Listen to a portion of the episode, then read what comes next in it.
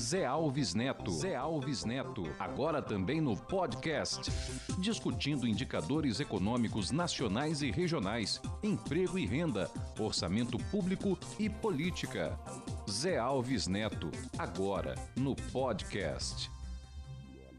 Olá, pessoal. Vamos falar no nosso podcast de hoje sobre a lei de conteúdo local, sobre o projeto de lei de conteúdo local aprovado pela Assembleia Legislativa do Estado do Rio de Janeiro na terça-feira, que segue agora para a sanção. Se for aprovada, a lei obrigará as empresas petroleiras com contrato de concessão no litoral do Rio de Janeiro, na Bacia de Santos e de Campos, a fazerem as suas aquisições de bens e serviços na economia fluminense. O que ocorre hoje, maioria das compras do setor petroleiro é feita no exterior. O que, que está ocorrendo? Está evadindo riqueza. Sai riqueza do estado do Rio de Janeiro para gerar emprego e renda no exterior.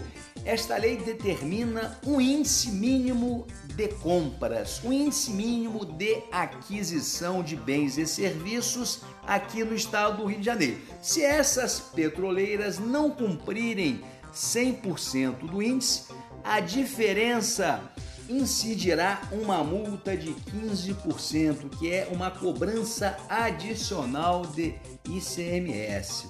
Pessoal, nós temos que formar efetivamente uma cadeia de valor, uma cadeia de produção na economia fluminense. A nossa maior riqueza é o petróleo. Se ela está saindo da economia fluminense, nós estamos deixando de gerar emprego e renda e fomentar a cadeia de produção local. Muito bem? Então vamos aguardar a sanção da lei para dinamizarmos a nossa economia, a economia fluminense. Um forte abraço e até o nosso próximo podcast. Você ouviu podcast